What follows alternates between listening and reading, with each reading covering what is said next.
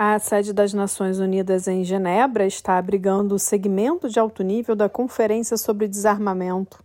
Composta por 65 países membros, a reunião analisa medidas para acabar com testes nucleares, a proibição de armas de destruição em massa, armas químicas e até a limitação e redução de armas convencionais. A alta representante para assuntos de desarmamento da ONU, Izumi Nakamitsu, que está em Genebra, disse que a comunidade internacional já testemunhou alguns avanços importantes, como nos esforços pela paz e a segurança do espaço cibernético. Ela citou ainda a redução das ameaças do espaço aéreo e o avanço para medidas contra possíveis armas autônomas letais, conhecidas como drones.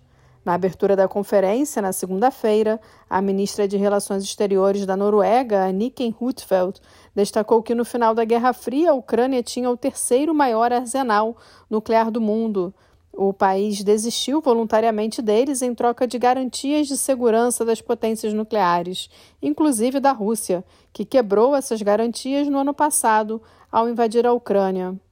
A Conferência sobre Desarmamento é reconhecida pela Assembleia Geral das Nações Unidas como o único fórum multilateral de negociação de desarmamento da comunidade internacional.